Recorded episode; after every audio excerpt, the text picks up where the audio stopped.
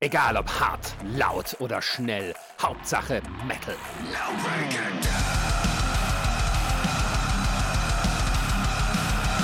Dangerously Loud, der Podcast für die harten Klänge der Musik. Mit Marisa, Jan und Ronny.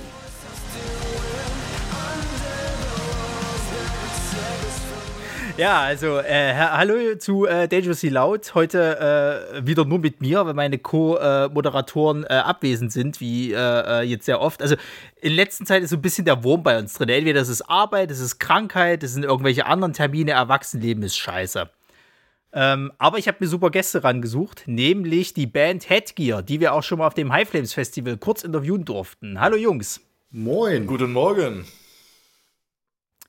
Äh, wir haben hier so eine kleine Tradition am Anfang und zwar äh, besprechen wir mal erstmal, was wir so als letztes gehört haben. Das kann alles sein. Das muss nicht Metal sein. Ihr könnt jetzt auch von, keine Ahnung, das Classic Open Air äh, sprechen, wenn euch da was Besonderes gefällt. Bach oder keine Ahnung.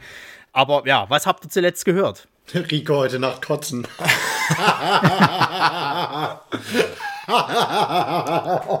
Dreckige Lache, ey. Nein, das letzte, was du tatsächlich gehört hast, war dann äh, hier Wasser. Das ja, das stimmt.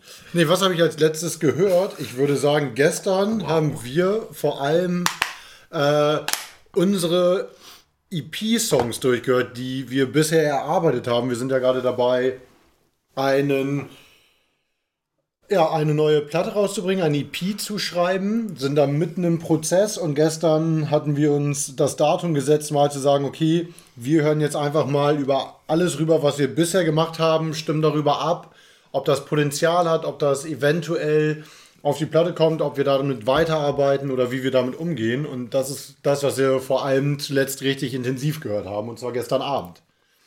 Hm. Dementsprechend gibt es halt also nur eine Antwort. Sprich, ich habe dasselbe gehört wie Jörn dann. Korrekt. Perfekt. Ja, bei mir äh, äh, ist es tatsächlich äh, so das normale Zeug, was man so, so mitgekriegt hat. Also ich habe ähm, mir das neue von, von Parkway Drive angehört, The Greatest Fear. Oh, deine Meinung dazu? Also das Ding ist, es klingt halt immer noch nach Parkway Drive. Da kann man, das kann man, kann man nicht von der Hand weisen. Und es, es geht aber jetzt immer mehr in diese epochalen Metal-Richtung und es wird halt extrem an Geschwindigkeit rausgenommen. Und das gefällt mir halt nicht so. Also ich, ich äh, sehne mich eigentlich eher noch so an diese Zeiten zurück von, von, von Iro oder was sie halt so davor gemacht haben. Ich weiß nicht so richtig, ob sie jetzt sagen, sie sind auf einem anderen Level und probieren sich jetzt halt mal ein bisschen aus oder wollen jetzt halt nur noch irgendwie so äh, Richtung Stadionmusik machen meins ist es nicht, sage ich ganz ehrlich. Und das war auch schon bei dem Glitch-Song vorher halt so. Deswegen, äh, ich warte mal noch ab, was das neue Zeug bringt, aber momentan huckt es mich nicht, sage ich ganz ehrlich. Ja, also ich bin auch absolut gespannt. Parkway Drive ist äh, tatsächlich so meine absolute Lieblingsband. Und ich war richtig gehypt, als ich gesehen habe, da kommt was Neues. Mit Glitch konnte ich noch einigermaßen umgehen. Da dachte ich so, okay, cool, interessant. Hoffentlich haben sie aber auch noch anderes Zeug auf dem neuen Album. Und jetzt mit The Greatest Fear wurde ich tatsächlich doch richtig enttäuscht. Also ja, Winston klingt immer noch nach Winston und auch bei den Gitarren und so weiter hört man, da ist, das ist Parkway Drive, aber irgendwie, ja, mir fehlt auch Ire, mir fehlt, äh, wie heißt es noch, Deep Horizons, mir fehlt, äh, ja, also einfach die ganzen alten Platten, das war für mich Parkway Drive, das war großartig und ich fand Reverence schon eher schwierig und jetzt, ähm, ja, gerade The Greatest Fear fand ich wirklich doch sehr, ja, irgendwo auch enttäuschend. Ich meine, klar, künstlerische Freiheit, die Jungs können machen, worauf sie Bock haben. Und Winston hat vor kurzem in einem Interview gesagt, ich weiß nicht mehr, bei welchem Magazin das war, auf jeden Fall ein größeres. Ähm, alle Leute, die sich äh, das Parkway Drive vor 10, 15 Jahren zurückwünschen, die den kleinen Clubs richtig abgerissen haben, so die Leute werden halt enttäuscht sein, wollen sie nicht wieder zurück. Also sie sehen sich scheinbar selber in der Entwicklung zu etwas anderem hin oder also sehen, würden das quasi, so verstehe ich jedenfalls dieses Interview, das als Rückschritt ansehen, was ich sehr schade finde, weil gerade das Parkway Drive für mich ausgemacht hat. Das, ja. ist, das ist ja wieder ja, diese, ist das ist ja wieder immer diese Entwicklung, äh, ähm, eine Band, die man so kennengelernt hat, zu beobachten, wie sie ihre musikalischen Wurzeln, sage ich jetzt einfach mal, verlässt und andere Sachen macht, neuere Sachen macht. Man stößt damit immer irgendwie den alt eingefleischten Fans vor den Kopf. Ich sehe das tatsächlich nie so, ähm, so eng, wenn die, wenn die, wenn Bands irgendwie was Neues machen. Man wächst ja damit mit. Also irgendwie so das beste Beispiel ist ja irgendwie Linkin Park, wie die mal angefangen haben und wo sie geendet sind. Für die hat sich's ausgezahlt. Ja. Die Urfans werden natürlich sagen so, was ist das denn? Das ist ja nur noch Popgedöns. Ähm, aber letzten Endes ist das halt dann irgendwie Linkin Park gewesen, so, ne? Die Wurzeln kommen aus dem New Metal mit äh, Hybrid Theory und jetzt sind sie dann irgendwie bei, ähm, ja, weiß ich nicht, bei halt klassischem Pop, Rock, kann man schon fast gar nicht mehr sagen, irgendwie gelandet. Aber es ist für mich halt auch okay. Also das sind halt Songs, Songs, die trotzdem funktionieren. Für mich ist es immer noch Linkin Park nur weil sie nicht mehr deckungsgleich sind mit dem, wo sie angefangen haben. Also das passiert uns ja überall im Leben. Also wir sind, wir entwickeln uns ja alle überall weiter und dementsprechend finde ich es schwer zu sagen, so, oh, ich bin jetzt aber nicht mehr mental auf dem Stand eines 20-Jährigen, da würde ich aber ganz gerne sein, obwohl ich jetzt schon Mitte 30 bin. So, das funktioniert halt einfach nicht. Deswegen sehe ich das immer ganz gelassen, wenn Bands ihren Sound und ihren Style verändern, weil sie einfach älter werden. Muss man einfach mit klarkommen. Oder man muss sich halt Bands suchen, die ähm, das eigene, den eigenen Wunsch dann noch mehr entsprechen. Ja, ja, das stimme ich auf jeden Fall zu. Also ich meine, ich habe die jetzt ähm, schon mehrmals halt auch live mitgekriegt. Ich meine, die hatten ja 2019 und 18 jeweils äh, die Headliner äh, äh, vom Full Force damals gemacht. Und du kannst halt sagen, was du willst. Eine Show können die halt machen so. Und da finde ich halt, passt auch diese Musik dazu, die sie jetzt aktuell machen, weil das, das ist halt sehr auf dieses Epochale, auf wir wollen halt eine geile Show präsentieren mit viel Feuer, Performance, was weiß der Geier, Lichtshow da, da, passt das halt auf jeden Fall gut hin. Ich kann aber natürlich auch verstehen, wenn jetzt halt viele sagen, ah, meine ganzen Bands, mit denen ich groß geworden bin, so im, im, im Metal-Bereich, was weiß ich, sei es Architect, sei es halt eben äh, Parkway Drive, Bring Me the Horizon ist auch so ein gutes äh, Beispiel. Die fangen jetzt alle an, irgendwie eine andere Art von Musik zu machen und nicht mehr so das, mit dem ich groß geworden bin das kann man halt sehen, wie man will. Entweder man bleibt halt selber auf diesem Entwicklungsstand und lässt halt nichts Neues zu, auf der anderen Seite muss man auch sagen, da kommt artistisch halt auch immer mal wieder was Geiles raus. Also ich fand zum Beispiel das letzte Album von Architects nicht so scheiße, wie sie mal alle gemacht haben. Da waren gute Songs dabei. Und auch Bring Me the Horizon bringt immer mal wieder äh, schöne neue Impulse raus, wo ich sage, das äh, hätten die vor, weiß ich nicht, in ihrer Anfangszeit hätten die das nicht hingekriegt und da ist dieser Sound heutzutage auch passend. Mhm. Ich genau. Glaub, ich glaube, dass gerade auch Bring Me the Horizon wiederum das große Talent hat, äh, Trends zu setzen, ohne dass vorher klar war, dass das ein Trend werden wird. Also die probieren sich einfach super aus und haben da eine krasse Narrenfreiheit irgendwie bei sich drin, wobei ich mir auch immer unsicher bin, ist es eigentlich Bring Me the Horizon oder ist es Ollie Sykes? Ähm, weil ja. ich glaube, dass der da schon sehr vereinnahmend ist. Ja, also ich glaube, klar, Entwicklung gehört dazu, auch Weiterentwicklung. Und manche Leute werden halt stehen gelassen oder können nicht mehr mitgehen. Andere neue kommen hinzu. Ich glaube, es funktioniert. Aber auch die persönliche Enttäuschung bei jedem einzelnen Fan darf da natürlich trotzdem auch mitschwingen. Und Musik ist ja immer ja, ein Prozess. Musik ist immer ein genau. Prozess genau. mit sich selber, mit dem eigenen Leben. Und ich glaube, das spiegelt sich dann auf jeden Fall auch immer wieder. Ja, auf jeden Fall. Ja, dann habe ich noch gehört äh, von Spiritbox. Die haben jetzt eine neue EP rausgebracht äh, mit dem äh, Hauptsong Rotoscope. Gefällt mir wieder gut, kann ich nicht meckern. Also ich mochte ja auch ähm, das, das Eternal Blue Album, das war ja letztes Jahr so mein Album des Jahres halt und ähm, die gehen einen guten Weg und können sie auch gerne noch äh, jahrelang so weitermachen. Ähm, äh. Ich war auch ein Riesenfan von Eternal Blue. Ähm, ich habe tatsächlich jetzt irgendwie die erste, die erste Single der EP habe ich mir ähm, angehört. Nicht mal ganz, muss ich ganz ehrlich sagen. Ich war ein bisschen, weiß ich nicht also ich, ich, ich, will, ich mag schon deswegen nicht sagen, dass ich es scheiße fand, weil ich äh, Spiritbox eigentlich ganz geil fand. Also die Band an sich. Ähm, das, was ich da allerdings gehört habe, hat mir irgendwie so gar nicht gefallen. Ähm, so, dass ich mir halt noch nicht mal mehr die anderen zwei Songs angeguckt habe. Das ist immer noch auf meiner To-Do-Liste, aber ich war halt so in dem Moment so ein bisschen, okay, nee, nee, das muss jetzt so nicht sein. das hm. war halt nochmal nee, wieder also, was anderes. Ja, ja, ich verstehe schon. Also mir ging es halt ähnlich, wo ich es zum ersten Mal gehört hatte, war ich schon so, na, hm, das ist jetzt irgendwie dann doch nicht so richtig das von, von, von Eternal Blue, aber es ist irgendwie was anderes und dann musste ich es mir so noch zwei, drei Mal anhören und dann hat es halt so langsam angefangen halt gut zu klingen halt. Also du merkst, diese gewissen Vibes sind irgendwie da. Es ist immer noch durch ihre Stimme halt so leicht träumerisch, was mir halt sehr gut gefallen hat. Ähm, es ist halt nicht so, so finde ich, so dieser, dieser äh, äh, Gitarren, also dieser verspielte Gitarrensound irgendwie drin. Der fehlt mir so ein bisschen gerade. Es klingt halt etwas, ähm, ich will nicht sagen langweilig, aber, aber irgendwie so, als ob sie gesagt haben, na, wir konzentrieren uns mehr auf ihre Stimme und das andere, das ist, das spielt halt so nebenbei mit. So, und, und das kann man mögen, kann man aber auch sagen, na gut, aber äh, ist halt doof, wenn halt nur sie das Einstellungsmerkmal ist und, und der Rest ist halt irgendwie äh, nur so ein bisschen, ich sag mal, halb dahingerotzt.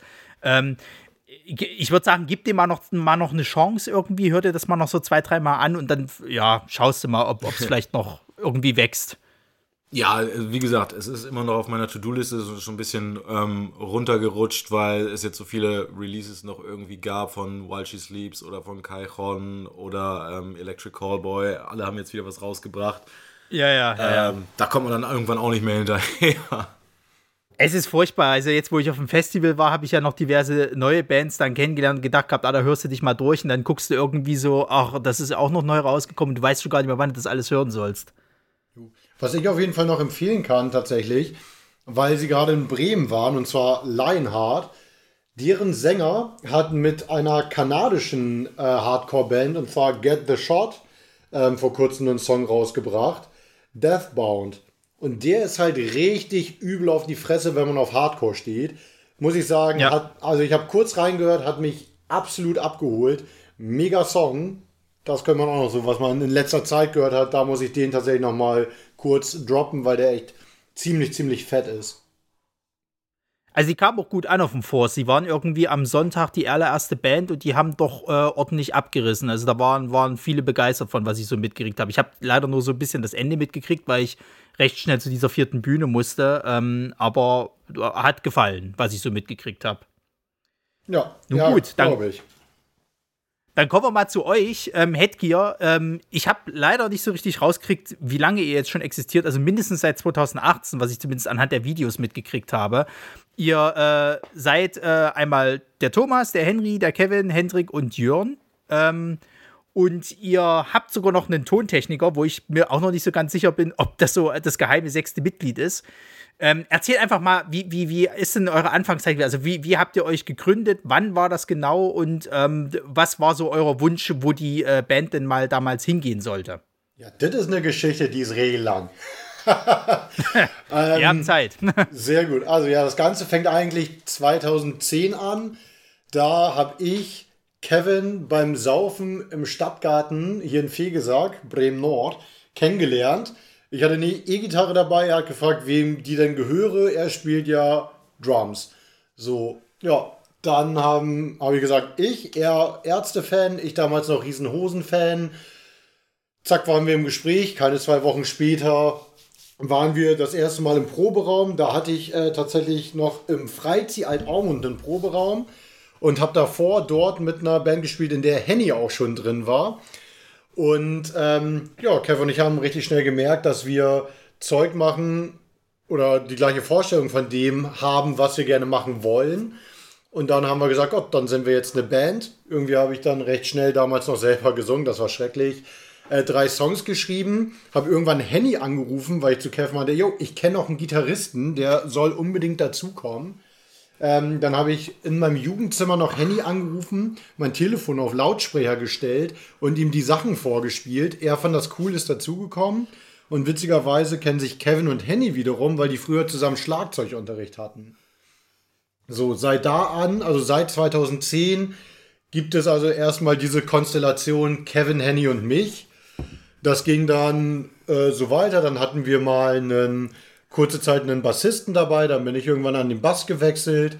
Dann kam irgendwann ähm, unser langzeitiger Sänger Ole dazu. Damals hießen wir Unbekannt und haben eher so Deutschrock gemacht. Dann haben wir uns umbenannt, weil wir gemerkt haben, nee, wir wollen doch eher englische Musik machen und ein bisschen härter sein.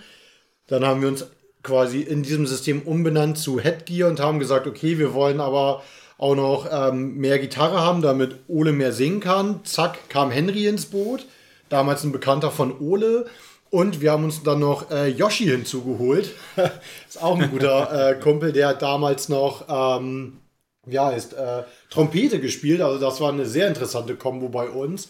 Aber hm. mit der Zeit sind wir immer doller und immer heftiger geworden, so musikalisch und haben immer mehr gemerkt, okay, es trägt uns in Richtung Metalcore, Modern Metal weil wir auch einfach immer mehr in diesen Sumpf äh, gefallen und äh, geschwommen sind. Und ja, dann war irgendwann klar, dass wir definitiv Metalcore machen.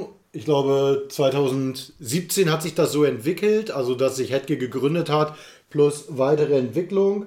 Und dann haben wir uns 2018 dann aber äh, von Ole getrennt, weil wir gemerkt haben, beidseitig, dass wir musikalisch andere Vorstellungen haben, wie es dann halt laufen soll, wie das ja manchmal in Prozessen so ist.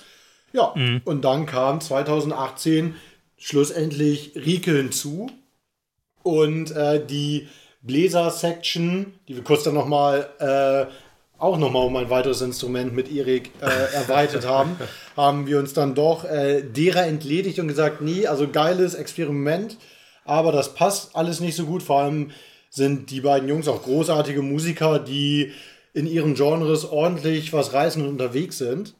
Und genau, mhm. seit da an gibt es Hackgear nun eigentlich so, wie ihr es kennt. und ähm, genau, seit 2018, also jetzt seit bald vier Jahren, ähm, sind wir gemeinsam am Performen, am Songschreiben und am Machen und am Tun. Alles klar. Ihr habt ja so 2019 die High Temperature EP rausgebracht. Das war ja so ein bisschen euer eure Debüt-EP, sage ich jetzt mal. Ich weiß noch, Thomas, du hattest mir auf dem High Flames erzählt gehabt, das ist so ein bisschen so eure Kinder Kinderschuh-EP äh, gewesen. Aber würde mich trotzdem interessieren, ihr habt ja, wie, wie war denn da der, der Schreibprozess beziehungsweise die Produktion? Weil ich merke schon da, dass ihr auf jeden Fall Bock hattet, in eine gewisse Richtung zu gehen. Es ist noch nicht so ganz krass Metalcore-lastig, aber trotzdem ist schon da eigentlich ein guter Grundstein gelegt, wo es dann mal, äh, äh ich sag mal so ab 2020 hingeht mit den einzelnen Singles, die, die ihr bis dahin halt ähm, ja rausgebracht habt. Ja, die, die EP entstand so gerade in der Phase, also eigentlich noch geplant mit Ole als Sänger und als die Musikstücke dann irgendwie fertig waren, hat man dann diesen Wechsel vollzogen und ich kam dann halt dazu und ich habe dann halt nochmal irgendwie so von den Vocals ja nochmal mehr Härte reingebracht durch, durch das Rumgeschreie, sage ich jetzt einfach mal. Ähm, ja, über den Songwriting-Prozess der Musik da hatte ich, wie gesagt, überhaupt keine Aktien drin und kann da auch echt gar nicht zu sagen, was da die Intention war. Ich weiß, es sollte noch so ein Konzeptalbum eigentlich werden. Es gab noch wesentlich mehr Songs. Mhm. Die wurden dann aber auch alle zusammengestrichen, sage ich jetzt einfach mal, ähm, um mir die Arbeit auch ein bisschen leichter zu machen. Und ähm, weil man natürlich auch relativ schnell dann wieder eigene Sachen schreiben wollte, mit mir dann als Sänger. Und ähm, dementsprechend wurde aus dem Album dann irgendwann eine EP. Und äh, ja, es, ist, es sind tatsächlich unsere, unsere Kinderstuben-Songs, sage ich jetzt einfach mal so. Ähm, das, was wir auf High Temperature gemacht haben, das machen wir jetzt äh, gar nicht mehr. Nee. Also überhaupt nicht mehr. so, eigentlich nicht mal mehr ansatzweise. Es ist ja irgendwie schon so ein bisschen so Hard Rock ähm, von den Instrumenten her mit Metal Vocals. Und äh, ja, so könnte man das eigentlich ganz gut beschreiben. Mhm. Ihr habt ja aber trotzdem nach wie vor immer noch ein paar Songs, die ihr halt performt. Also ich kann mich, glaube ich, erinnern, dass ihr äh, 41 Seconds habt ihr, glaube ich, ähm, auf dem High Flames gespielt, wenn ich mich jetzt richtig erinnere. Kann das sein? Nein, kann es leider nicht sein. Wir spielen eigentlich nichts mehr von, diesem, von dieser EP live. Es gibt einen Song darauf, Jack's Diary, der kommt ab und zu mal irgendwie äh, wieder ins Gespräch, wenn es mal ums Thema Zugabe gibt oder so, äh, geht oder so. Aber ja. prinzipiell äh, haben wir das tatsächlich hinter uns gelassen, die, die gesamte EP und ähm, auch die Songs, da gibt es halt immer noch so schöne Erinnerungen, aber ähm, mhm. wir kreieren uns dann lieber neue Erinnerungen mit neuen Songs. Ja, verstehe. Ja, aber dann sei im Nachgang gesagt, also der Song ist tatsächlich einer, der für mich so rausgestochen ist aus dem, aus dem, äh, ja, aus der EP und äh, der mir doch sehr gut gefallen hat. Ähm, das würde mich mal interessieren. Äh, ihr habt jetzt eben gerade erzählt, ähm, dass einige von euch hatten, hatten ja, äh, ich sag mal, Instrumentunterricht, also äh, gerade was so Schlagzeuge angeht. Aber wie, wie ist denn das mit dem Rest von euch? Also, Thomas, hast du denn das richtig gelernt, das Scream oder das Singen, oder hast du es dir selber beigebracht? Also, ähm, ich habe mir das Scream alles selber beigebracht. Da, da hatte ich noch vorher ähm, zwei Bands vor Headgear quasi. Da war ich bei einer Band, die nannte sich dann From the Void.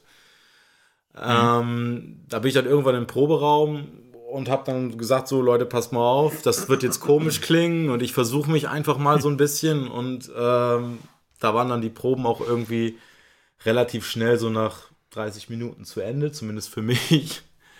Ähm, mhm. Aber letzten Endes ja habe ich mir das selber beigebracht Und ähm, gelernt professionell habe ich es nicht. Ich nehme jetzt Gesangsunterricht, um auch meine Clean-Stimme da nochmal so ein bisschen ähm, besser zu formen und äh, ja. da auch noch ein bisschen was rauszukitzeln. Von daher will man da natürlich auch noch ein bisschen was an Professionalität hinzugewinnen. Ähm, was die anderen jetzt angeht, ich glaube, Kev hatte nie Schlagzeug. Doch, doch, doch. Also, ich habe ja, gerade schon gesagt, genau, Kev und Henny hatten zusammen Schlagzeugunterricht. Also, genau. Kev hatte Schlagzeugunterricht, Henny zuerst Schlagzeugunterricht, ist irgendwann auf die Gitarre gewechselt und hatte auch richtig lange Gitarrenunterricht.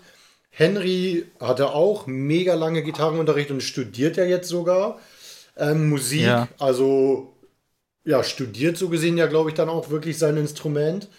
Und ähm, ich hatte eine Zeit lang Gitarrenunterricht, ich hatte ganz kurz Gesangsunterricht. Ich deutete ja schon an, dass, er, dass das eher bodenlose Kunst war.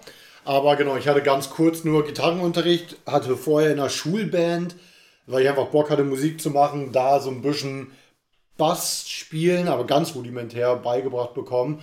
Und ich bin da ja. Äh, ja, ich hatte jetzt an meinem Instrument direkt keinen Unterricht, sondern bilde okay. mich zum Glück durch die, äh, dadurch, dass wir zwei sehr, sehr gute Gitarristen haben, die dann auch dieses äh, Gitarrenspiel immer wieder auf eine neue Ebene heben, kann ich mich da immer gut langhangeln und anhand der neuen Herausforderungen, die sie schreiben, quasi mein Instrument erlernen oder weiter vertiefen also ich habe da jetzt nicht so viel Ahnung, aber ist es denn, ich sag mal, einfacher äh, von der Gitarre halt zum, zum Bass zu kommen, äh, äh wenn man da schon, schon, sag ich mal, mit der Gitarre halt äh, Ahnung und Erfahrung hat? Äh, grundsätzlich ist es, glaube ich, von Gitarre auf Bass einfacher als von Bass auf Gitarre. Das auf jeden Fall. Okay. Das kann man, glaube ich, so sagen. Ja. Meine technische Frage, die ihr mir hoffentlich beantworten könnt, ähm, weil das hatten wir auch auf dem High Flames Festival gesehen. Ihr äh, macht das ja ganz gerne, dass ihr halt mal in die Crowd geht. Das ist ja äh, äh möglich, da ihr sehr viel mit, äh, ich sag mal, Funk arbeitet. Also es gibt Funkmikrofon, das halt kein Kabel dran ist. Und ich glaube, bei Gitarren oder beziehungsweise Bass gibt es das auch.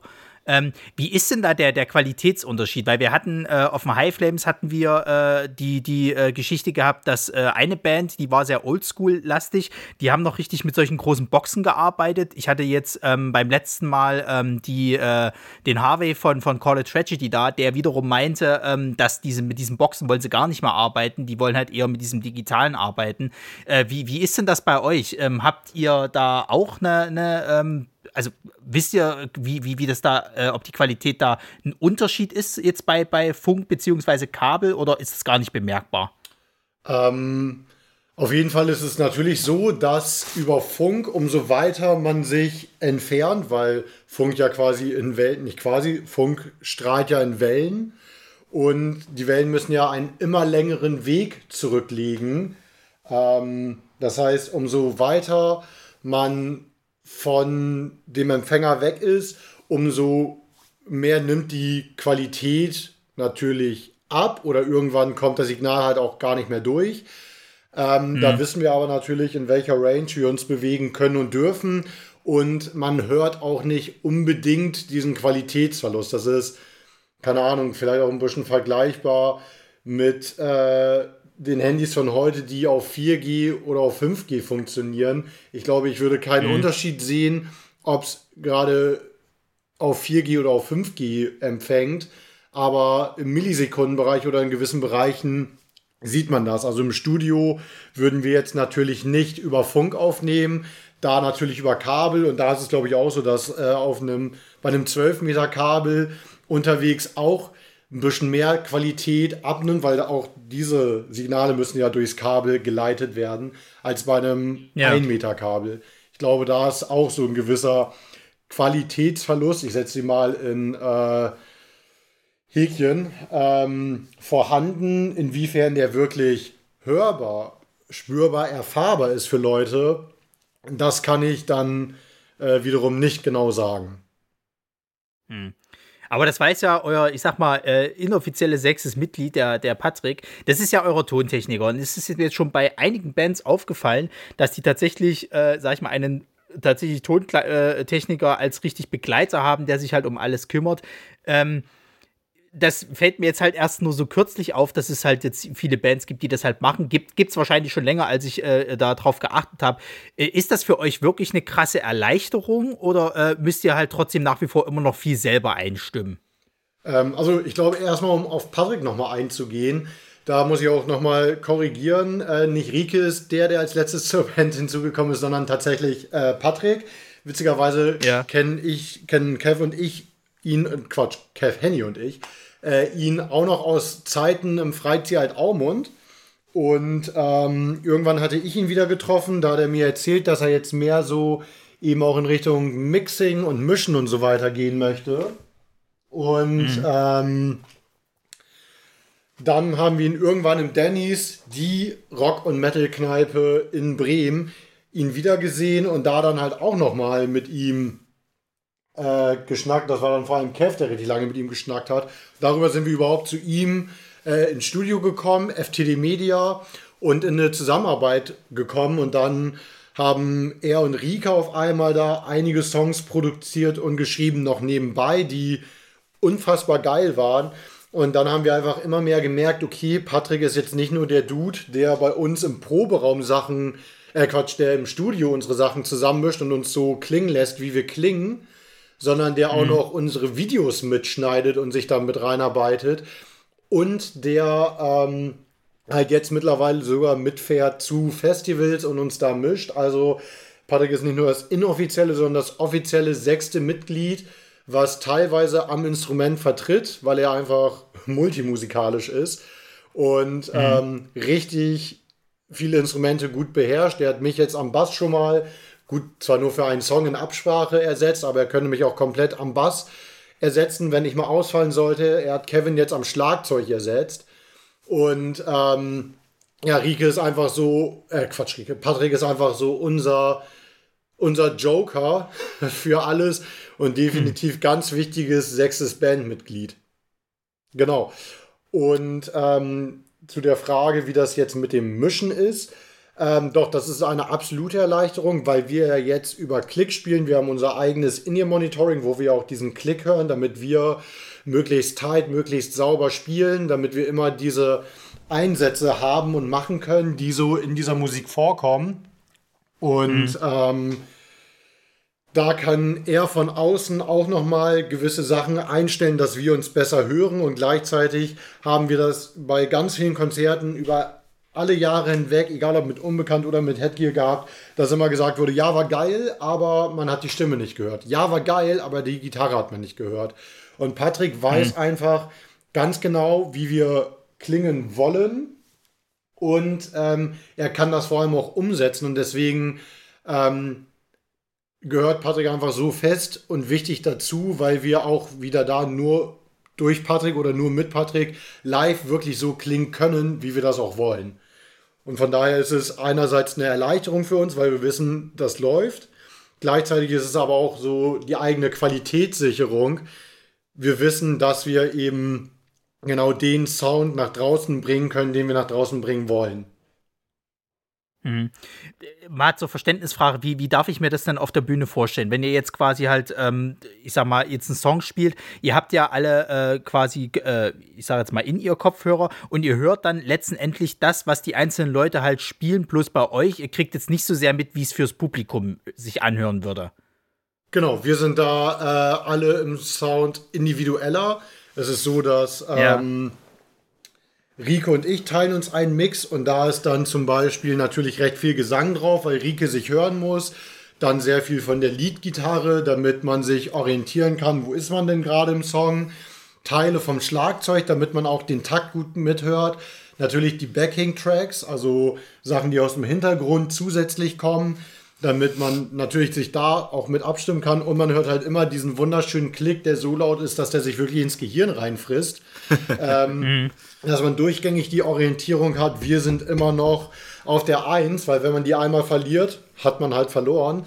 Da sonst ja, ja. der Backing-Track irgendwann mittendrin anfangen würde und nicht mehr da kommen würde, wo er soll. Wenn wir jetzt zum Beispiel bei einem Refrain noch ein Piano reinspielen lassen würden oder Rike da für manche Passagen etwas auf Band noch eingescreamt hat oder eingesungen hat, damit es einfach doller und besser klingt. Und genau so haben dann wiederum Henry und Henny ähm, ihren individuellen Mix, der auch ganz anders klingt als das, was das Publikum hört. Äh, mhm. Weil wir da natürlich einfach nur uns unsere Orientierungsmarker aufs In-Ear geben, damit wir das Ding gut runterspielen können. Hm. Ja, spannend, weil ich habe das nämlich jetzt beim äh, äh, Full Force Festival, habe ich das bei äh, Set Your Sales mitgekriegt. Ähm, ich hatte mich mit dem äh, Tontechniker auch danach noch mal kurz unterhalten, weil die hatten nämlich das Problem, dass du die Sängerin nicht gehört hast. Da war halt alles andere sehr laut und du hast sie halt sehr, sehr schlecht gehört. So, und er hatte halt im Endeffekt im Nachhinein auch äh, gesagt gehabt, es fiel ihm unglaublich schwer, hinten bei der Bühne diesen Ton so einzustellen, dass du sie gut hörst. Das kriegst du wahrscheinlich als Sänger gar nicht selber so mit, kann ich mir gut vorstellen.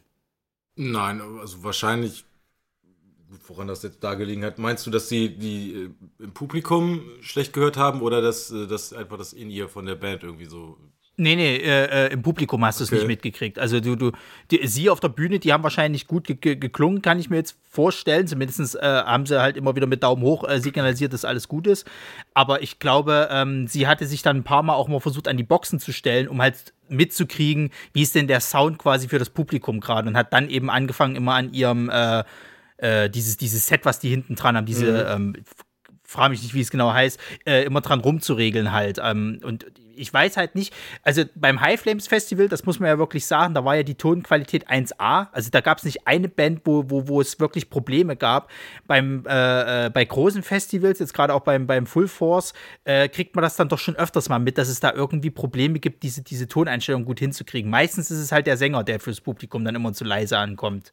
Hm. Ja, woran das liegen kann, muss man gucken. Da, das wäre jetzt zum Beispiel eine, eine Frage, die Patrick super beantworten kann. Was ich mir vorstellen ja. kann, ist, äh, dass letzten Endes, gerade auch bei großen Festivals, die Bands halt mit ihren eigenen Mischern ankommen.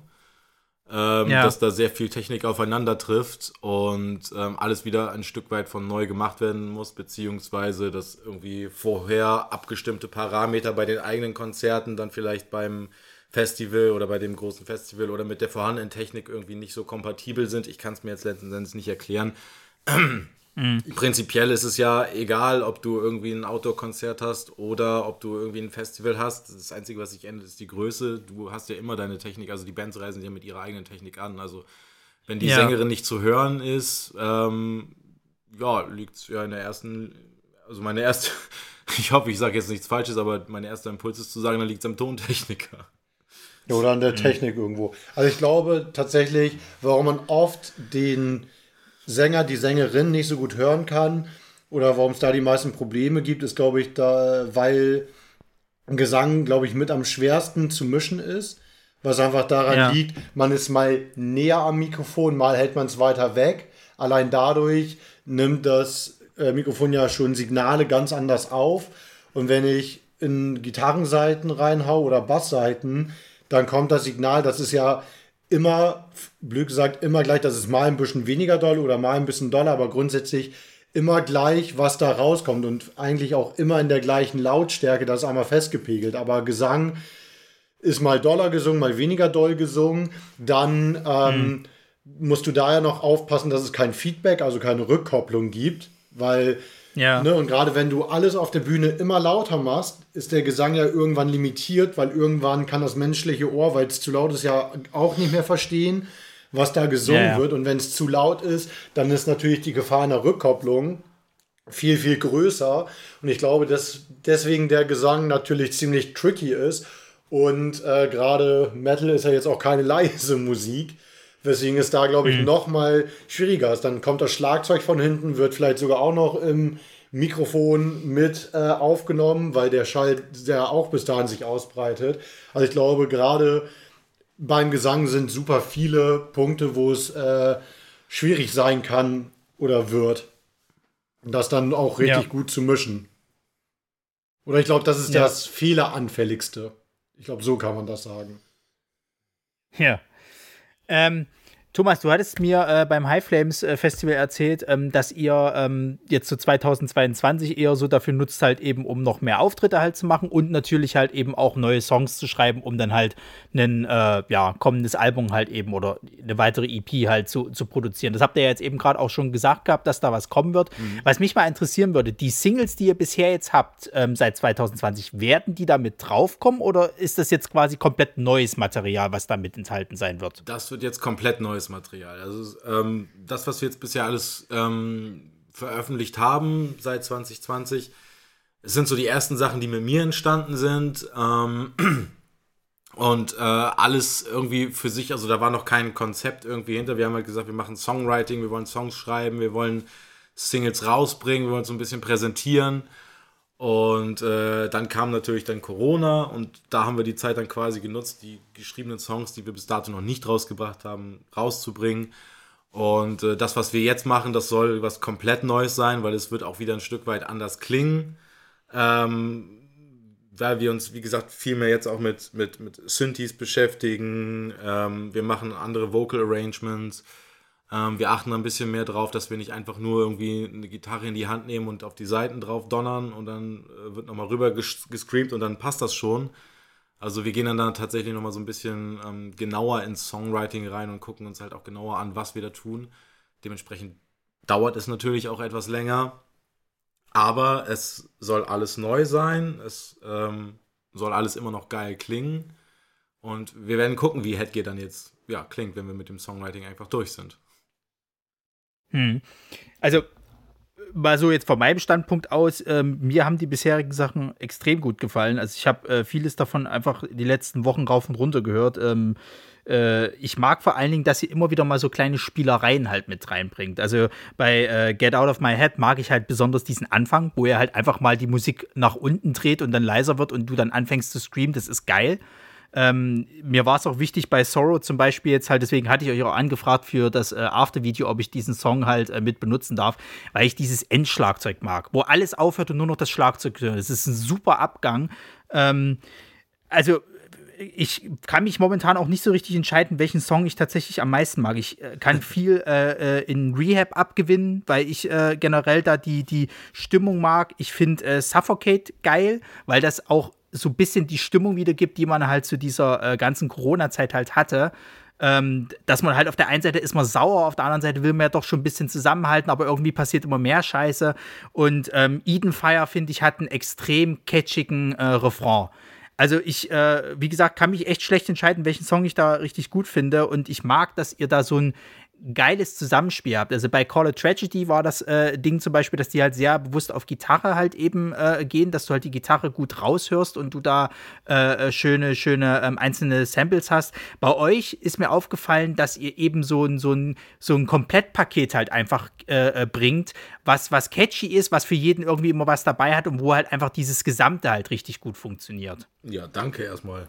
Genau, wollte ich auch gerade sagen, danke erstmal für das Kompliment. Das war gerade richtig schön zu hören. Das freut uns sehr. Ich glaube, das ist auch das, wofür wir so ein bisschen auch stehen wollen ähm, in unserer Musik, dass wir eben Sachen ausprobieren, dass wir da so kleine Spielereien reinbringen und äh, uns auch einfach ein bisschen, ja, ausprobieren und rumtesten. Ähm, und das soll ja auch gar nicht verloren gehen. Also, ne, das ist, wir haben, man muss das ja auch nochmal in der Retrospektive so betrachten, Rieke ist dazugekommen, es gab eigentlich ein ganzes Konzeptalbum, wo natürlich die ganze Band noch voll drauf war, das wollen wir spielen. Das muss die Welt jetzt hören, weil wir da voll viel Zeit, Arbeit und auch schon Geld rein investiert haben. So, dann kam ja mhm. dieser Sängerwechsel und dann haben wir schon gesagt, okay, wir schmeißen das erstmal vielleicht noch gar nicht weg, aber erstmal weg damit und wenigstens fünf Songs sollen es werden, die wir davon gut finden. Und da hat Rike ja schon dieses Kunststück vollbracht, obwohl er in dieser Entstehung nicht dabei war, da Texte drauf zu schreiben. Und das hat uns natürlich in der Arbeit schon herangeführt. Danach mussten wir aber mit Rike natürlich nochmal neu lernen, Songs zu schreiben. So, weil mhm. wir mit Ole damals anders Songs geschrieben haben als jetzt mit Rike. Nicht besser oder schlechter, einfach anders. So, und das mussten wir mhm. erstmal wieder lernen. Das war dann der erste Lernprozess war Get Out of My Head, der dann entstanden ist. Dann Eden Fire und Sorrow. Und dann kam ja auch fast schon äh, Corona So, und das waren einfach so unsere, ja, un, ja, unser, wie nennt man es denn? Unsere Dynamik nicht. So unser Prozess, ähm, mhm. gemeinsam zu gucken, wie schreibt Headgear denn jetzt neu Songs? Wie funktioniert das? Kommt viel vom Sänger und wir spielen da einfach was drauf oder geben die Gitarren etwas vor mit dem Schlagzeug gemeinsam und der Sänger singt etwas drauf. Also wie funktioniert das? Und das mussten wir natürlich erstmal schauen, gucken und lernen. Dann ist in diesem Prozess ja Patrick noch dazu gekommen, der ja gerade mhm. bei In Rehab und ähm, Suffocate extrem viel mitgeschrieben und komponiert hat, wodurch sich da das Songwriting auch nochmal verändert hat. Also das alles war immer halt durchgängig ein Prozess, der sich entwickelt hat. Und ähm, in dem sind wir auch immer noch, weil wir jetzt mittlerweile unser eigenes äh, kleines Studio im Proberaum aufgebaut haben. Mittlerweile schreiben wir mhm. unsere Songs am PC. Das ist auch noch Neuland für uns. Also vor allem Henny hat sich das mit der Zeit immer mehr angeeignet und Rika auch. Und jetzt haben wir das aber so gefahren, dass alle daran mitmachen können und partizipieren können. Und ähm, mhm. genau deshalb soll eben das, was jetzt neu kommt, soll natürlich das, was Headgear in den alten Songs schon ausmacht, das mit transportieren und gleichzeitig sagen wir ja auch, wir sind noch nicht am Ende, das sind jetzt noch nicht die besten Songs, die wir geschrieben haben, die kommen hoffentlich noch. Ähm, und unser Sound wird sich auch natürlich nochmal verändern in dem Sinne, dass wir natürlich das, was wir schon machen, beibehalten wollen und da aber natürlich noch besser drin werden wollen. Hm.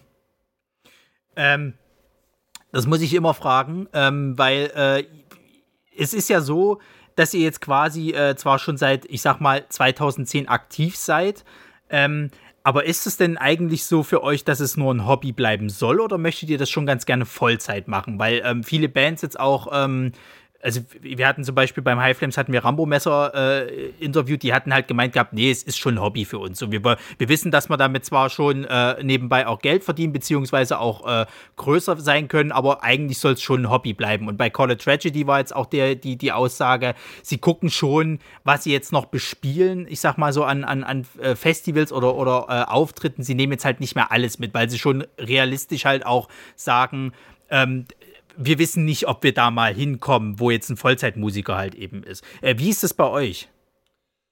Ich glaube, ähm, ich glaube, niemand würde sich verwehren, wenn es denn passiert. hm. Aber ja, ich weiß nicht, das ist so dieser kleine rote Luftballon, den man da festhält, wo man doch irgendwie so ein bisschen denkt, da ist so dieser Traum drin und einmal geht man so die Bühne hoch vom Ring oder vom Wacken oder was auch immer und da sind alle Leute und jubeln und du spielst einen Song und das Publikum brüllt den mit, geht ab, spürt die Emotionen, die du hattest, als du diesen Song geschrieben hast und fühlt das vielleicht auf eine ganz andere Art und Weise, aber du fühlst dich verstanden, weil du gewisse Emotionen in diesem Song hattest und andere Leute haben diese Emotionen aufgenommen und können sie teilen und das begeistert sie und das spiegeln sie dir wieder. Und das in dieser mhm. schieren Masse, die da steht, ich glaube, das ist ein ganz, ganz, ganz besonderer und eindrücklicher Moment, von dem man natürlich träumt, äh, den so wahrzunehmen. Ich glaube, wir sind aber auch alles Realisten. Wir wissen, wie steinig und schwer dieser Weg dorthin ist und vor allem, wie viel Glück man da auch haben muss, überhaupt dahin zu kommen. Deswegen ist es für uns grundsätzlich ein Hobby. Es ist irgendwo aber auch ein gewisser Nebenjob geworden weil es einfach äh, ein großes Projekt ist und weil es Geld kostet und ähm, weil ja auch zum Teil ja Geld im Spiel ist, egal ob man es jetzt ähm, bekommt, auch wenn wir natürlich in der Größe spielen, wo es nicht viel Geld ist, ähm, wo mhm. man aber auch viel Geld ausgibt und wir haben jeden Montag Bandcall, das heißt jeden Montag treffen wir uns eine Stunde, um über aktuelle Themen zu sprechen und jeden Freitag oder Samstag sind wir am Proben bzw. am Songschreiben und deswegen haben wir diesen Call auch eingerichtet, damit wir mehr Zeit dafür haben. Also wir, man vielleicht, ich weiß nicht, ob man es mit einem Startup vergleichen kann. Wir sind auf jeden Fall irgendwo in dem Bereich, wo wir uns natürlich probieren zu professionalisieren, gucken, wo kann man Dinge vielleicht auch effizienter gestalten. Also es ist schon mehr als ein Hobby. Es ist, weiß ich nicht, eine Lebenseinstellung, ein Lifestyle, Nebenjob, mhm. ja, der, ein Teil von einem selbst. Ich weiß nicht, wie man das genau eingrenzen kann. Und ich glaube, natürlich haben wir Wünsche und Träume, Die sind jetzt gerade natürlich eher mal auf einem, Re auf einem Reload spielen, eher lokale Bekanntheit, dass man bei gewissen Festivals da auch einfach schon mal den äh, Headliner vielleicht macht. Bei kleineren Festivals, jetzt natürlich nicht beim Reload, das wäre viel zu groß. Ähm, und vielleicht nochmal bei Bands wie Ghost Kid oder Watch Out Stampede und auch nochmal eine Nummer größer Vorband sein und einfach mal diese große Luft schnuppern. Ich glaube, das sind erstmal die nächsten realistischen Ziele. Und wenn man diese erreichen sollte, dann schaut man natürlich wieder, in welche Richtung geht es jetzt? Wo geht es weiterhin? Oder ist das so das Maximum, was wir erreichen? Und deswegen, ja, glaube ich, schlussendlich, wir verwehren uns dem nicht. Aber wir sind jetzt auch nicht blauäugig und denken, wir werden es auf jeden Fall machen. Ja. Ja, verstehe. Ähm, also das ist, äh, gehe ich voll mit. Also ich sag mal, ich finde, mittlerweile ist es ja auch so, dass in dieser heutigen Zeit, wo man jetzt halt gerade auch äh, medial sich, sag mal so, entfalten kann, also ich meine, jedes Schwein hat heute irgendwie Instagram und, und, und was weiß ich nicht was, ähm, ist es, glaube ich, eh so, dass die Grenzen zwischen Hobby und man, man möchte da schon mehr draus machen, mehr verschwimmen. Ähm, weil letzten Endes Hobbys sind halt so eine Sache, die einen halt erfüllen. Und wenn euch das Musikmachen halt erfüllt, dann ist es ja gut so. Und wenn dabei noch, sag ich mal, was, was, was rauskommt oder sogar noch mehr äh, daraus wird, ist es ja umso besser. So, also man muss ja auch klar entscheiden, ähm, ich kenne zumindest keinen, sage ich jetzt ganz ehrlich, der einen Vollzeitjob sein Leben gerne macht und sagt, oh, ich, also da würde ich jetzt auch äh, 24-7 machen wollen. Kenne ich keinen. Ähm, deswegen ähm, ist es, glaube ich, auch so ein, so ein Hobby zu haben, was vielleicht sogar ein bisschen was auch äh, dann, dann mehr mit sich bringt, eh ganz gesund. So und ähm, ich persönlich denke doch, dass ihr eigentlich einen, einen äh, guten Weg vor euch habt. Ähm, ihr habt gute Songs, die auf jeden Fall äh, ins Ohr gehen. Ähm, ihr habt eine gute Bühnenperformance. Äh, also das hat man jetzt zum, zum High Flames gesehen. Ähm, das bringt mich dann auch gleich zu meiner nächsten Frage. Äh, aber erstmal ein bisschen Lobhudelei. Ähm, ja, danke. also ihr seid, ihr seid auf einem, ihr seid auf einem guten Weg. Ich meine, ihr habt, äh, was ich jetzt mitkriegt, ihr habt ja auch, äh, wie gesagt, hast ja gerade gesagt, bei, bei Watch Out Stampede als Vorband mit dabei gewesen. Ähm, und ihr macht gut Stimmung. So, deswegen äh, äh, sehe ich da eigentlich keine Probleme, dass das vielleicht dann sogar auch mal in die Richtung geht. Bei einem Reload halt eben jetzt vielleicht nicht als, als Headliner, aber doch als normales Line-Up mit aufzutreten. Also ich meine, Set Your Sales haben auch beim Reload ähm, diesen Band-Contest gewonnen und guckt euch an, wo sie jetzt sind. Also sie werden ja gerade richtig gut abgefeiert. So. Deswegen, äh, die Welt steht euch offen. Ja, ähm, vielen Dank. Aber kommen wir mal zu der Frage, die ich jetzt äh, eigentlich äh, stellen wollte. Das High Flames Festival. Da hattet ihr ja die Schwierigkeit, dass ihr um 12, äh, glaube ich, war es, Bescheid gekriegt habt, ey Leute, ihr müsst auftreten oder könnt ihr auftreten. Mhm. Ähm, es hat geregnet und die meisten Leute waren schon weg. Und ähm, ihr habt es trotzdem geschafft, äh, äh die Leute noch mal vor die Bühne zu holen, trotz des Regens. Und vor allen Dingen habt ihr als einzige Band an dem Tag es geschafft, einen Circle Pit äh, äh, zu kreieren. Äh, Gab es denn schon mal solche Auftritte, wo euch keiner auf dem Schirm hatte, wo die Leute eher nicht so Bock hatten und dass ihr alles äh, so rumgedreht habt, dass es am Ende so eine richtig positive Geschichte für euch war? Da muss man ein bisschen zurückgehen. Ich glaube, so ein ähnliches, so einen ähnlichen, also die ähnlichen Umstände hatten wir irgendwie bei Ghost Kid. Das Wetter war auch echt mies. Es war windig, es hat geregnet und. Das Konzert wäre fast abgesagt worden. Ja, das Konzert wäre fast noch abgesagt worden. Das war im Rahmen des äh, Club 100 in ähm, Bremen. Also ähm, da haben wir dann auch schon gesagt bekommen, so meistens ist es ja irgendwie bei Vorbands, die, die irgendwie nicht so bekannt sind und den Opener machen, da sind so ein paar Leute, die schon Bock haben zu feiern und dann vor der Bühne stehen und die meisten sind dann doch noch irgendwie beim Bierwagen oder stehen irgendwo dann nicht im Regen und wir haben es dann tatsächlich doch geschafft, dass, dass eigentlich die gesamte Bagage sich vor der Bühne versammelt hat und äh, schon mal ähm, Stimmung ja, mit uns gefeiert hat. So, ne? Ich denke, das war so ein ziemlicher Moment, der dem sehr gleich kommt. Jetzt auch wieder im Tower mit Watch Out Stampede. Ich glaube, da haben wir uns auch ganz gut verkauft. Also der, die Hütte war voll. Ja, ich glaube aber, da, also Watch Out Stampede, da wussten die Leute, dass wir kommen. Da sind natürlich auch, auch Leute wegen uns hingekommen. Also da mhm. hatten wir einfach traumhafte Voraussetzungen. Also wir sind ja auch mit den Jungs von Watch Out Stampede ganz geil und wir sind ihnen unglaublich dankbar dafür, ja. dass sie uns diese Chance eröffnet haben, im Tower zu spielen und dann auch noch ein ausverkauftes Konzert. Das ist natürlich, also da, sowas nimmt man natürlich mit Kusshand, weil so ein Tower ausverkauft, kleiner Club, brechend voll. Da muss halt nur ein Mini-Funke überspringen und dann brennt der ganze Laden. Also das sind ja sehr, sehr, sehr dankbare Voraussetzungen. genau, Vorband als Ghost Kid, das war natürlich spannend. Wir das erste Mal überhaupt Vorband von einer großen Band. Ähm, das war halt ultra spannend. Dann, wie gesagt, ganzen Tag Scheißwetter. Wir haben angefangen, es hat auch immer noch in Strömen geregnet und irgendwie dann doch geschafft, dass alle Leute, die da waren, vor die Bühne gekommen sind und abgegangen sind. Ähm, genau, ne? eben auf dem High Flames, das war natürlich, das waren widrige Bedingungen. Geil, dass wir es auch da geschafft haben. Äh, ja, ich glaube, es gibt immer wieder diese Konzerte, wo Leute einen nicht auf dem Schirm haben, weil es dann doch eher eine Art Dorffest ist, auf das man gebucht wurde, weil da einzelne Leute im Orga-Team einen kennen oder Bock auf härtere Mucke haben und äh, so die normale Dorfbevölkerung da vielleicht erstmal so, wow, was passiert hier denn gerade? Warum covern hm. die denn nicht Ricky Martin? So, ähm, ja. ne, diesen Effekt hat. Und da muss man natürlich gucken, wie überzeugt man die Leute. Und ich glaube, das ist auch so eine Sache, da darf man sich auch ein bisschen selber loben. Ich glaube, wir stehen schon so ein bisschen für unsere Bühnenshow, dafür, dass wir es schaffen, Leute live zu begeistern und abzuholen. Ich meine, eine der ersten Anschaffungen dieser Band waren eben diese Funkstrecken, damit wir uns auf der Bühne noch besser bewegen können, dass wir nicht über Kabel stolpern und dass wir eben auf Tuchfühlung mit dem Publikum gehen können. Das ist also ich finde es großartig, wenn Bands das machen. Ich erinnere mich da an den Sänger von While She Sleeps, der halt einfach mega krank ist und damals im Aladdin als Vorband von Bullet for My Valentine irgendwie im Aladdin da aufs äh, Vordach geklettert ist von der von den Rängen oben und sich da hingelegt hat und von da aus sich hat ins Publikum fallen lassen. Ich denke an einen Monchi von Feine Sahne Fischfilet, der mit einem riesen Banner und so weiter äh, bei Rock am Ring mitten ins Publikum gegangen ist. Das sind so die Momente, die ich einfach unglaublich geil finde, die mich mega begeistern. Und weil es mich so begeistert, nutze ich es auch gerne und hoffe, dass ich dann bei anderen Leuten natürlich bei so einem Konzert, bei einem Festival so einen oh, krass Effekt auslöse, weil man ja für die Leute ja irgendwo dann auch der Dienstleister ist, der dafür sorgen will, dass die eine geile Zeit haben. Ja.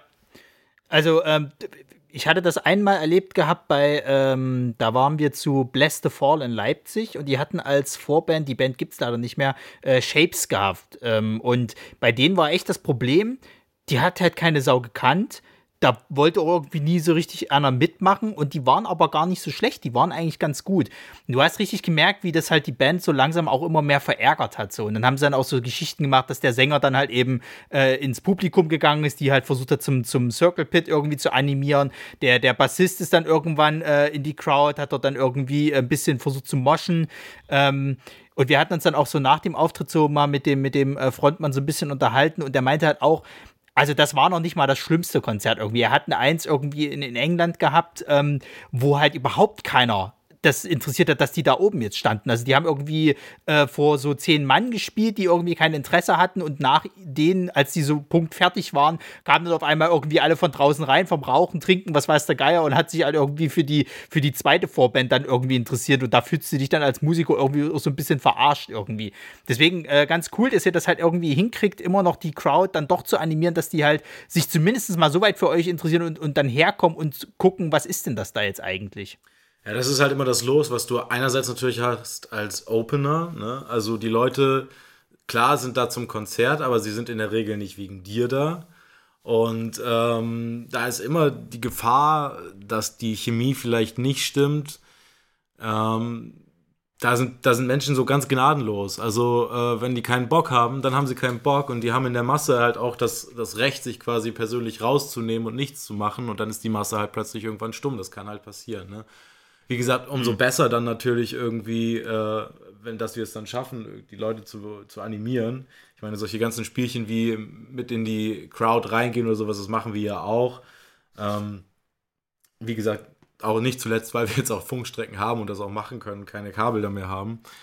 Ähm, aber ja, wie gesagt, also es gibt auch kein, kein wirkliches Rezept, was man jetzt machen kann, damit das halt immer klappt. Auch wir haben schon Gigs gespielt, wo wo wir die Leute dann halt echt nicht so wirklich erreichen konnten. So, es ist aber auch okay und ich glaube, das ist äh, ein Risiko, mit dem man leben muss, ähm, dass man vielleicht auch mal nicht gut ankommt.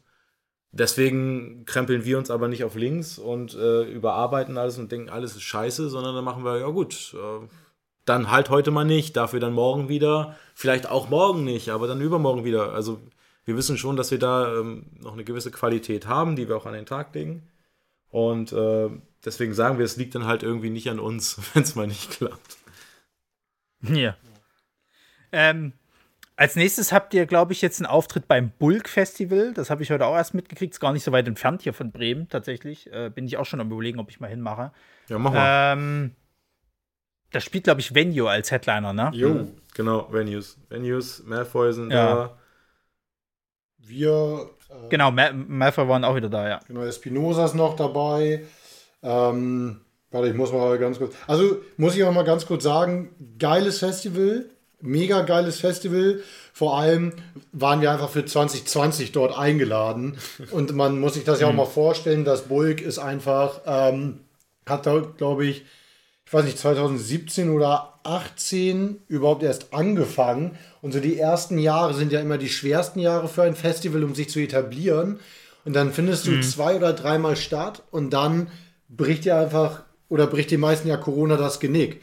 Und das Bulk hat uns 2020 eingeladen und seit da an ähm, auch 2021 waren wir wieder eingeladen und jetzt halt endlich 2022 und es findet statt. Das ist ja für so ein noch kleines, aber geiles Festival super schwer, sich durch diese Zeit zu retten, alle Leute noch überhaupt ähm, dabei zu haben und da an der Stange zu halten, sowohl Bands als auch natürlich auch Mitarbeiter, die da natürlich jetzt noch nicht das dicke Geld für kriegen, sondern die einfach sagen, für sich, für die eigene Leidenschaft, für die Szene macht man so ein Ding. Ne? Und die haben es halt geschafft, das erstmal durch Corona durchzutragen. Allein deswegen kommt da hin, unterstützt das. Und man unterstützt solche Festivals halt, indem man sich die Tickets kauft. Hm. Ähm, und ja, es ist ein großartiges Festival. Die geben sich unglaublich viel Mühe. Die sind super leidenschaftlich und herzlich dabei. Und ich glaube, dass das einfach ein fetter Abend wird. Äh, und zwar mit Venues, die Fire Dreams, Malfoy und About Monsters, Espinosa und äh, Karvik. Also ich glaube, dass das einfach ein richtig fetter Abend wird und ich glaube, dass alle die Erleichterung dort vor Ort spüren werden, dass dieses fette Festival wieder stattfinden kann. Was, wobei es allerdings schade ja. ist, dass es halt wirklich nur ein Abend ist. Also keine Übernachtungsmöglichkeit, keine Möglichkeit, da jetzt irgendwie nochmal Party zu machen bis in die Puppen.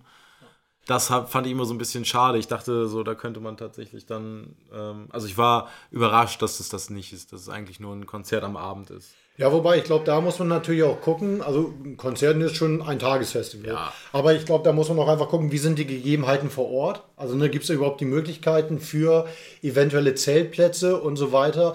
Und es ist ja auch mutig, direkt ein Zweitagesfestival draus zu machen, weil du ja gar nicht weißt, wie viele Leute kommen, wie wird das angenommen und so weiter. Und ich kann mir das beim Bulk zum Beispiel auch gut vorstellen, dass das auch eben wieder so eine Entwicklung ist. Man macht immer dieses Eintagesding, bis es sich fest etabliert hat, die Leute das mega geil finden.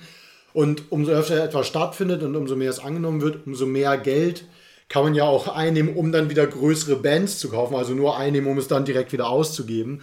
Ich glaube, das ist halt so ein Ding, das sich entwickelt. Ich finde das vom High Flames wiederum super mutig, dass sie da direkt so ein Zweitagesding draus gemacht haben weil ähm, das ja dann auch wieder enorm viel mehr und höhere Kosten sind. Gerade auch dann mit den Zeltplätzen, mit den sanitären Anlagen, die dazugehören, mit den Sachen, die man da vielleicht auch anmieten muss an Wiesen und so weiter. Also da haben das High Flames auf jeden Fall auch einen ordentlichen Mut bewiesen, hatten da natürlich aber auch geile Gegebenheiten, weswegen man direkt so ja, ein Zweitagesfestival daraus machen kann. Und ähm, ja, ich glaube auch, dass Burg mit diesem Eintagesfestival ist so erstmal eine sehr gute und geile Entscheidung. Und ich glaube, wenn es sich abzeichnen sollte, dass sie da auch zwei Tage draus machen können, sind das, glaube ich, die letzten, die sagen, nee, das machen wir nicht. Ja.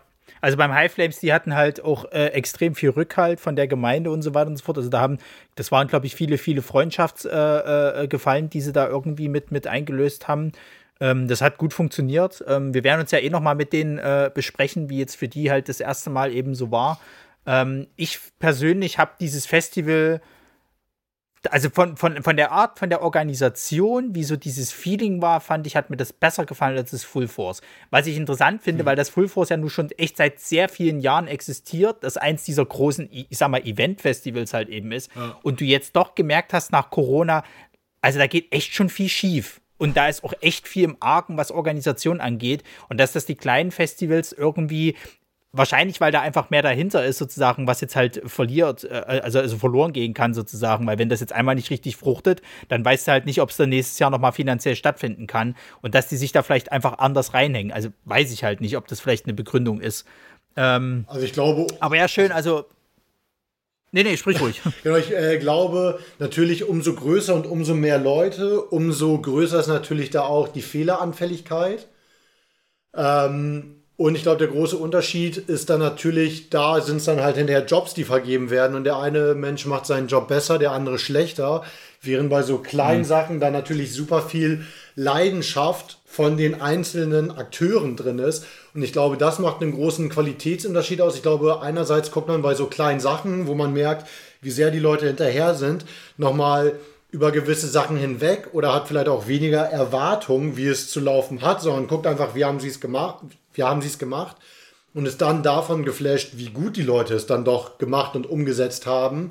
Während man bei so riesigen Festivals natürlich davon ausgeht, hier, das ist ja professionell, dass ähm, dafür habe ich viel Geld bezahlt, da habe ich gewisse Ansprüche dran. Ne? Ich glaube, dass da auch ja, ja. Wahrnehmung natürlich nochmal äh, anders sind und auch Erwartungen und wie gesagt, ne, die Leidenschaft vieler Einzelner, die da sich als Gruppe zusammenraufen, um sowas hochzustemmen, die ist da natürlich viel, viel größer und da wird alles möglichst äh, noch recht gemacht und geackert und so weiter, während andere sich dann sagen, so, ich habe 8 Stunden Schicht, jetzt ist Feierabend, also mache ich Feierabend.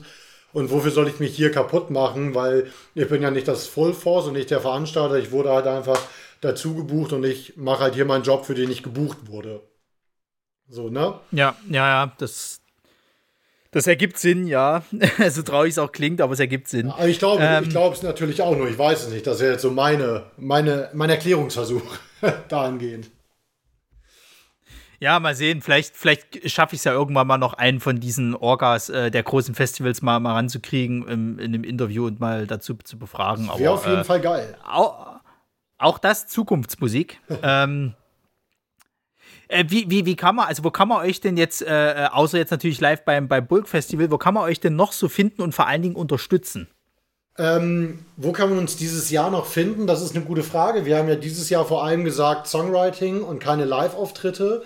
Bedeutet, ähm, wenn Anfragen kommen und wir merken, jo, das, äh, da haben wir Bock drauf, das wollen wir machen, dann fahren wir da spontan hin. Bock heißt in diesem Fall, ne, da sind wir auch wieder beim Thema Geld, da muss man sich manchmal natürlich leider auch wirklich fragen, lohnt sich das? Also, mhm. ähm, keine Ahnung, wenn wir jetzt in Nordrhein-Westfalen gebucht werden würden für 100 Euro, würden wir ja sagen, okay, da würden wir wahrscheinlich 200 Euro minus machen, weil uns der Sprinter, der Sprit, die eventuelle Übernachtung und so weiter vor Ort so viel Geld kostet, dass wir im Endeffekt alle 200, 300 Euro draufzahlen müssen. Da sagen wir dann natürlich auch, okay, dafür fahren wir jetzt nicht wahrscheinlich nach Nordrhein-Westfalen, so unromantisch das halt klingt. Diese Entscheidung hm. muss man ja irgendwann treffen. Andererseits würde es heißen, okay, ne, ihr kriegt 100 Euro, seid aber Vorband von, keine Ahnung, Callejon, weil die halt eben aus Nordrhein-Westfalen kommen. Ist ein anderer hm. Schnack, weil da ist dann eben der Gewinn, wir sind Vorband von Callejon, das sieht man in der Band wieder, sieht das natürlich gut aus, wenn man vor solchen Bands spielt. Wir erreichen dort ganz andere Leute, als wir sonst erreichen würden. Also da ist dann natürlich wieder ein anderer, ähm, ja, also das eine ist halt immer das Finanzielle, worauf wir natürlich auch achten müssen, weil es ja eben ein Hobby ist, wo man eben für Videoproduktion, für äh, Proberaummieter alleine schon, fürs ähm, Studio und so weiter Geld ausgeben muss. Irgendwo muss ja dann auch wieder ein bisschen Geld wenigstens reinkommen und das sind dann natürlich die Auftritte. Oder gibt es halt eben eine andere Art von, ich nenne es mal ganz doof, Einnahme oder von Gewinn, weil man eben vor einem größeren Namen spielt, weil man davon ausgehen kann, dass da viele Leute sind, die ja noch den Merch kaufen und so weiter. Ne? Da müssen wir gerade mhm. dieses Jahr nochmal mehr abwägen und gucken, wo wir spielen, weil wir ja vor allem im Songwriting vorankommen wollen und ein Konzert natürlich immer Zeit frisst mit Proberaum abbauen, dahin fahren, aufbauen, spielen, wieder zurückfahren, plus die ganzen Proben, weil man ja vor einem Konzert in der Regel mindestens zweimal nochmal im Proberaum steht und ähm, die Songs nochmal kurz gemeinsam spielt, damit man eben die gut rüberbringt.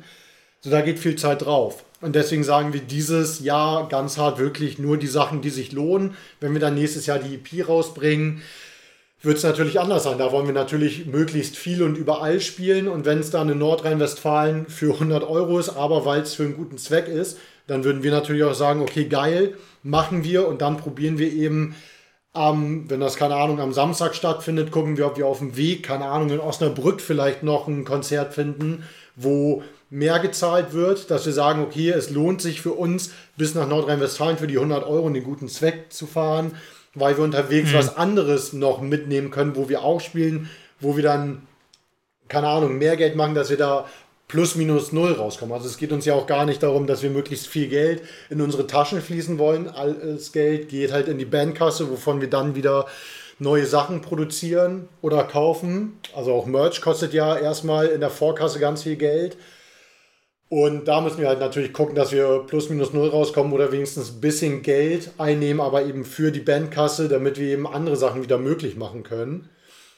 Und genau, da wird halt dieses Jahr drauf geachtet. Und unterstützen kann man uns natürlich. Wir haben Merch, auch auf unserer Website. Da könnt ihr uns anschreiben, das rüber PayPal. Wir schicken uns das zu. Äh, wir schicken euch das dann gerne zu. Wir freuen uns darüber. Wir haben gesehen, bei Spotify kann man Geld spenden. Das finden wir grundsätzlich sehr interessant, dass das geht. Da ist nicht viel drüber passiert. Wir gehen jetzt aber auch nicht davon aus, dass Leute uns einfach Geld spenden. Also wir verkaufen super gerne online unseren Merch. Wenn ihr uns irgendwo live seht, also wenn neben dem Bulk, wo wir euch alle herzlichst begrüßen, ähm, noch Konzerte zukommen, freuen wir uns, euch da zu sehen. Ihr unterstützt uns immer, indem ihr vor der Bühne abgeht und uns zeigt, warum wir das Ganze machen. Und über jeden Hoodie, über jedes T-Shirt, das verkauft wird, freuen wir uns einfach immens. Ja, sehr schön.